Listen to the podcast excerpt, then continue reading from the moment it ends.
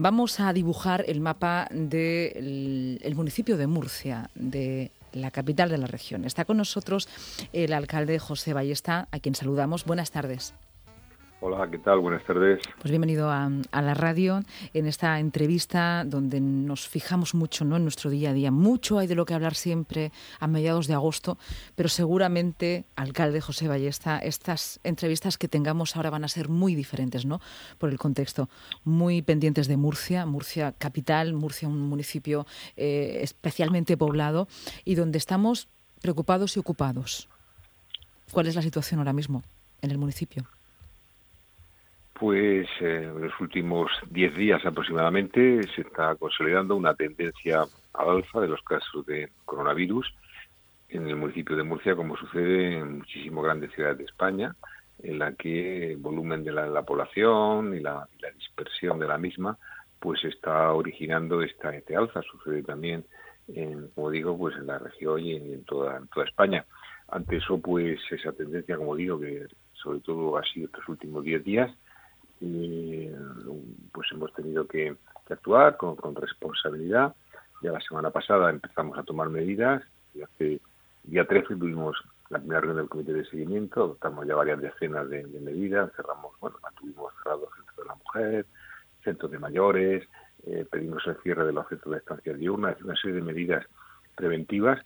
Hoy ha habido comité de salud y hemos adoptado otra serie de medidas y hemos realizado un plan de actuación, o lo que hemos llamado un plan de, actuación para mm, el inicio de, la actividad en el mes de septiembre, en un plan de actuación local ante el aumento del riesgo epidemiológico en el municipio de Murcia.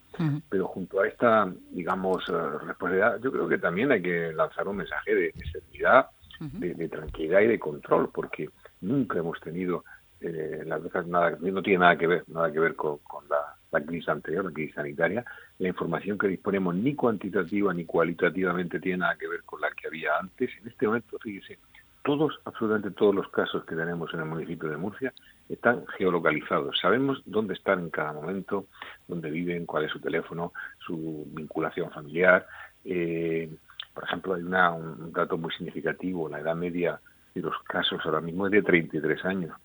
Mm. Nada que ver con el caso con el caso anterior eh, los confinamientos se siguen no solamente telefónicamente, sino si hay una serie de llamadas fallidas, pues la policía local va al domicilio a asegurarse de que se está cumpliendo el, confinamiento, ¿no? Es decir, que, que hay un control muchísimo mayor y un conocimiento también muchísimo mayor por parte de, de todo el sistema sanitario de lo que es esta enfermedad, tanto en la prevención como en el propio tratamiento, que ahora mismo es mucho más específico. El alcalde nos ha dicho, nos ha anunciado, bueno, que una de las medidas es eh, establecer más puntos COVID en, en, ciertas zonas, ¿no? En ciertos núcleos sensibles. ¿Nos podría decir cuáles son esos núcleos sensibles y por qué son más sensibles que otros?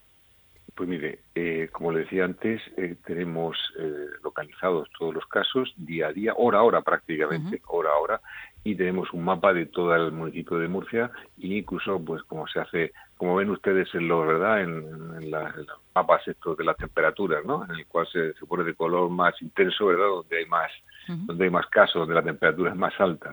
Entonces, y, esto, la verdad es que también es, es variable. Eh, la semana pasada teníamos en el barrio del Carmen una situación similar y pusimos un centro COVID y hoy eh, a partir de unos últimos días ante lo que llamamos una fase de meseta, es decir, que ya no crece sino que está estabilizado y esperamos que detienda la baja. En este momento tenemos cuatro o cinco zonas en las que eh, nos encontramos en la situación, el barrio de Infante Don Juan Manuel, también las pedanías de Puente Tocinos y de, y de Beniajam. Tenemos eh, también en esa situación el barrio de San Andrés. Entonces, eh, bueno, pues ahora mismo, junto con la Consejería de Salud, estamos decidiendo dónde vamos a poner esos puntos COVID, que básicamente son puntos dirigidos a prevenir y a diagnosticar. Y además no se pueden hacer tampoco de manera genérica para toda la población, sino dirigidos a una población concreta que es la que sabemos que está en riesgo, así en el Carmen.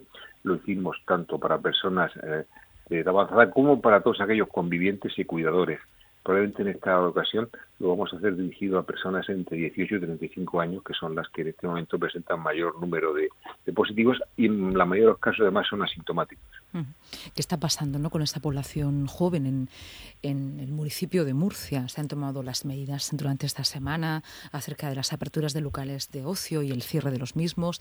Se ha informado a la población desde la responsabilidad local, evidentemente, no estoy hablando de, de la cuestión individual, que está fallando. O, lo mismo no está fallando nada, pero están subiendo los casos entre los jóvenes. Sí, eh, eh, eh, esto es verdad una de las cosas a las que antes me refería, que, no tiene nada que ver con, el caso anterior, porque lógicamente al producirse, fíjese si la edad media estamos hablando en todos los 35 años, estamos hablando de gente muy joven, con lo cual la gravedad, la gravedad es mucho menor, no, no hay tantos no hay, no hay tantos ingresos hospitalarios, no hay tantos casos graves.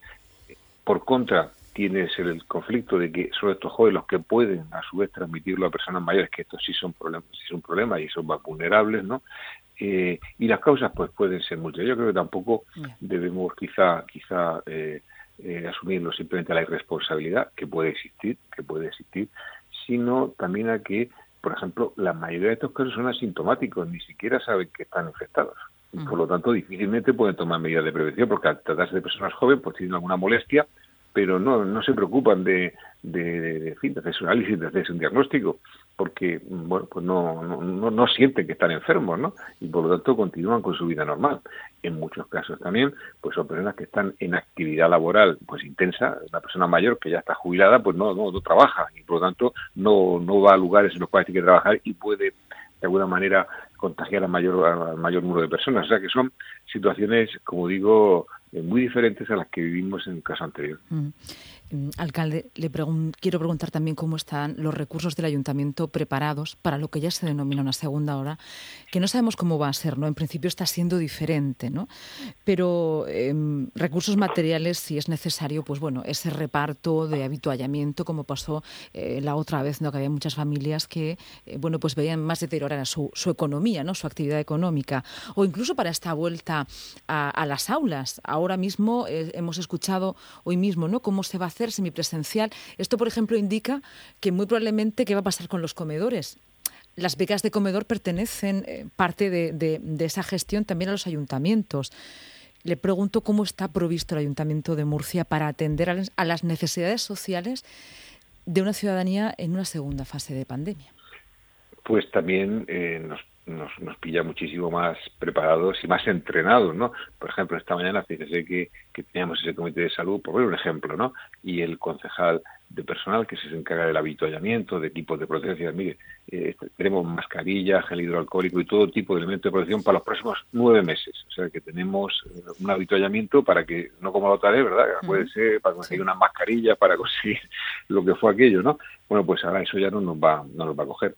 Ahora mismo nuestros servicios sociales están mucho más entrenados también en atender eh, todo tipo de, de circunstancias. Los confinamientos, por ejemplo, pues conllevan que al producirse en eh, pues eh, como un elemento ya digamos introducido dentro de nuestro de nuestro ámbito de tratamiento pues indica que nuestros servicios sociales también están más entrenados para atender todas las necesidades de, necesidades básicas primarias desde alimentos hasta elementos de de, de, limpieza, etcétera, ¿no? Todo lo que son productos, productos básicos que eh, pues nuestros servicios sociales están también más, más entrenados. O sea que que yo creo que, que, esta, eh, esta situación que estamos viviendo no va a ser tan dramática como la que vivimos anteriormente.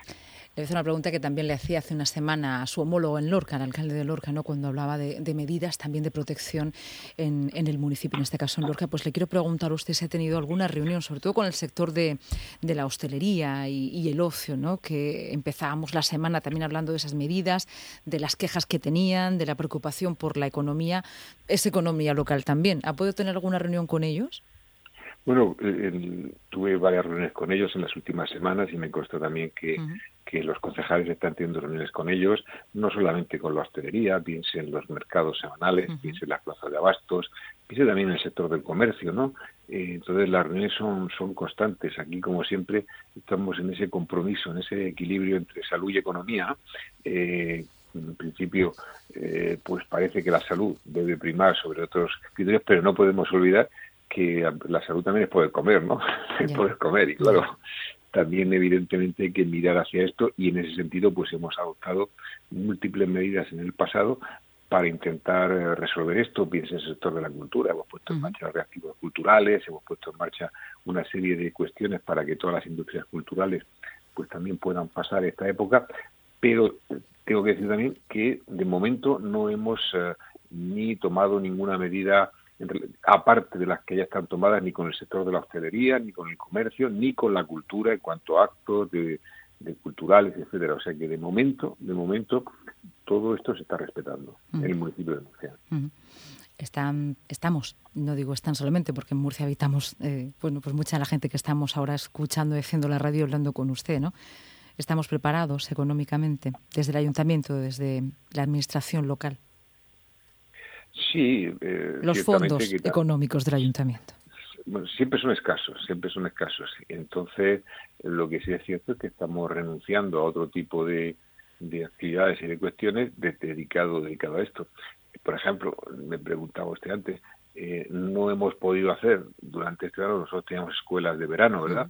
Para niñas y niños y, con problemas y, teníamos una serie de actividades para ellos que al no haberse podido realizar, pues esos fondos los hemos destinado, por ejemplo, a becas de comedor, lo hemos destinado a, ayudas, ayudas sociales, es decir, que lo que estamos es redirigiendo y redistribuyendo todo aquello que no estamos, que no estamos utilizando.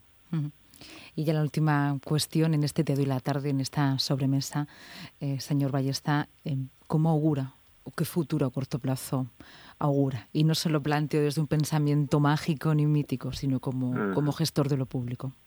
Pues eh, yo lo, lo veo es, esperanzado, es decir, hemos superado, yo creo que ya le digo que, que, la, la, crisis que subimos en el mes de marzo-abril eh, no tiene nada que ver con esta ni, ni cuantitativa ni cualitativamente.